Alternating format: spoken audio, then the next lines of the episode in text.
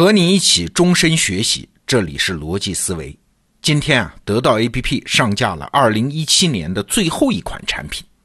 这款产品说来话长啊，从五月份我们开始打磨，就一直憋着，一直压着箱底儿，就是为了今天推出，起到年度压轴的作用。正好本周四呢，十二月二十一号，也是逻辑思维节目开播五周年的日子。那庆祝一下，我们这几天就专门来聊这款。年度压轴产品，大家应该在首页已经看到了啊！这个产品就是施展老师的《中国史纲五十讲》。有朋友可能会说，这不就是个讲中国历史的产品吗？很普通啊！哎，不一样啊！这个历史的讲法不是为了告诉你过去是怎么回事而是为了和你一起思考咱们中国的未来。我们这一代啊，几乎所有有思考能力的中国人都在想两个最重要的问题。第一，中国到底有没有前途？如果有，那第二，未来的中国在世界上到底扮演什么角色？施展老师的这门课程《中国史纲五十讲》，本质上就是在回答这两个问题。这两个问题啊，是如此根本，以至于我们平时选择什么样的职业，我们的孩子接受什么样的教育，我们该怎么配置资产，要不要移民等等，人生决策都和这两个问题的答案有关。这两个问题是如此之大呀，以至于我们不回头看中国历史，根本就无从解答。所以啊，施展老师这门课最贴切的名字其实是《世界中的中国角色五十讲》。但是啊，因为其中有太多和历史相关的论述和对中国的重新理解，所以最后我们还是决定了用《中国史纲五十讲》这个名字。那先说一下我和施展老师是怎么认识的啊？我是经由徐小平老师介绍认识他的，第一次见面他就花了三个小时，系统的跟我讲了他的思想脉络。哎呀，那三个小时是我二零一七年度过的最开脑洞的三个小时。我嘛，自认还是一个眼光不太狭窄的人啊，但是面对施展老师的这套思想，我还是有点被震撼到了。很多原先没有想到的问题被提出来，很多原先存疑的现象得到了全新的解释。很多跨学科的方法被用了进去，但是啊，这些都不重要。重要的是，三个小时之后，我开始重新理解自己作为一个中国人的身份。这个课程呢很长，有五十讲，内容太丰富，所以啊，我想用这一周的逻辑思维节目介绍其中的几个小点，让大家能够窥见这个解释体系的魅力。那今天呢，我们就聊一个简单的话题，让大家领略一下施展老师看历史的方法。这个话题就是，在中国历史上，中原文明和草原文明的关系究竟是什么？过去呢，我们通常看到的，要么就是战争与和平啊，要么就是文化融合啊，哎，都对。但是感觉啊，都是隔靴搔痒啊。那施展老师的看法是什么呢？他说啊，你看一个文明的形态。你不能想当然认为他天生就是这个样子啊，他会有他的逻辑原点。那中国的中原帝国的基本治理逻辑是什么呢？哎，是皇帝和官僚的分工。皇帝的核心任务是啥？就是做好帝国正统性的象征嘛，而不是干具体的活所以啊，中原帝国的继承制，它天然就是嫡长子的继承制。啊，因为嫡长子就是大老婆生的第一个儿子，是唯一的、最好识别的、不会引起争议的。那只要这种继承关系是稳定的，国家象征就是稳定的，政治就是稳定的。至于他是不是能干，哎，没那么重要，因为真正干活的是官僚系统。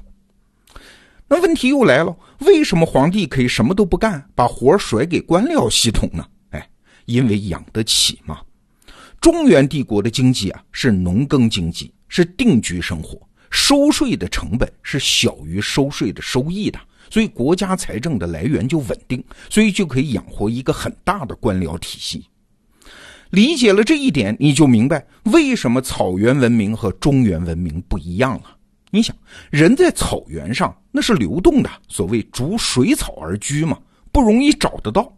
也就是说，不可能在草原上建立一个低成本的收税系统，跟中原一样啊，那自然就养不活一个庞大的官僚队伍。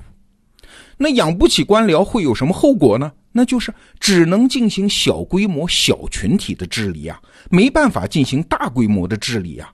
所以草原部落的规模一旦超过一百五十个人，这个临界点就是所谓的邓巴数啊，就会分裂出新的部落，继续以小群体的方式来行动。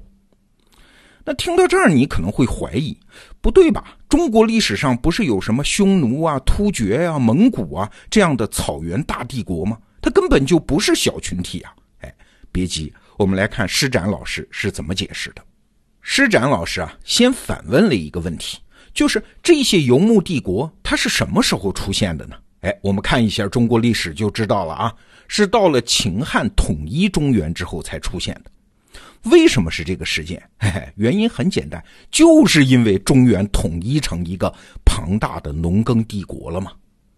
要知道，在草原上，很多生活必需品，比如说盐呐、铁器呀，是没法生产的，只能到中原去获取。那没有中原统一之前，获取的方法是啥？当然就是贸易啊，买嘛。中原不统一，对草原上的特产，比如说马，需求就很大呀。中原是要靠马打仗的嘛。那中原不统一和草原的贸易，诸侯国之间互相就有竞争，价格不能垄断啊，所以双方相安无事。所以草原就是分裂的，就保持小群体、小部落，没有哪个小部落想要统一起来啊。但是，一旦中原统一了，你想，统一的中原大帝国就可以规定一个垄断性的高价格，而且对于草原上的物产也没有那么大的需求啊。但是，草原上的小部落仍然需要中原产的必需品啊，这个时候买不起了，怎么办呢？只有抢啊！这就是中原和草原的战争嘛。但是小部落怎么可能有能力和中原大帝国打仗呢？所以他们就必须得联合起来，联合成为一个庞大的部落联盟。所以中国的北部就出现了强大的游牧帝国。你看，要想理解中国，你不能把草原和中原看成是对立的历史啊，而要看成一个统一的互动的体系。他们是互相影响、互相生成的。只有在这个体系里，很多事情才能够得到解释。比如，为什么草原帝国的继承制度往往是兄终弟及，就是哥哥死了弟弟继位，而不是像中原那样是爸爸死了儿子继位？你想，草原帝国它就是个部落联盟啊，这个联盟能够维系，基础是啥？就是大可汗能够持续的带人从中原抢东西回来嘛。如果抢不回东西来，就没有人愿意继续跟他混了，帝国也就解体了。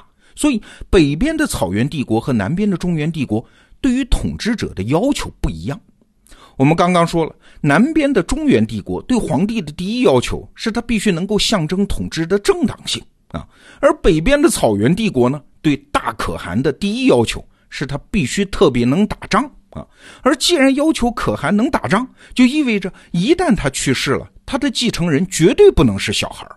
小孩哪有什么战斗力？那草原帝国就该解体了。所以草原这边的继承制是兄终弟及啊，哥哥死了弟弟上，用来确保大可汗是有战斗力的成年人。但是啊，由此又衍生出了一个新的问题：草原帝国这边等到开国的可汗那一辈的兄弟全部做过可汗，都去世之后。那接下来该谁继位了呢？哎，你想，第二代的子侄辈的人很多呀，他的爹都当过可汗啊，所以这件事情就没法达成共识，所以草原帝国就会分裂，就会发生内战啊。我们中国古代有一句话叫“胡虏无百年之运”，哎，为啥草原帝国没有超过一百年的国运呢？哎，就是因为这个嘛。开国那一代可汗，他们兄弟几个加一块儿也活不过一百年啊。等到这一代全部去世之后，第二代一定分裂。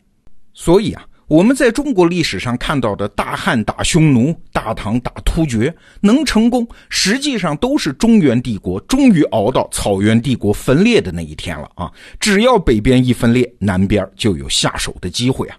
所以汉唐强大是一方面，草原衰落是另外一个原因。哎，你看，这又是对历史的一个新解释。这就是施展老师历史方法论的特点，他不是单摆浮歌的给你说一个现象，而是把很多现象放在一起，洞察到他们之间互动的逻辑啊。当然，我在这儿讲的比较简单，篇幅所限嘛。在他的《中国史纲五十讲》这门课程里，你会看到他调用历史学、地理学、政治学、社会学、经济学、博弈论等等方法的混合运用啊。中国史纲五十讲，这是我们推出的大师课这个系列第一次登场亮相，是得到 APP 的年终压轴产品。那明天呢，我们继续介绍这个课程，我们来聊聊中国这个文明体系独自演化到最后会是一副什么模样。好，咱们明天见。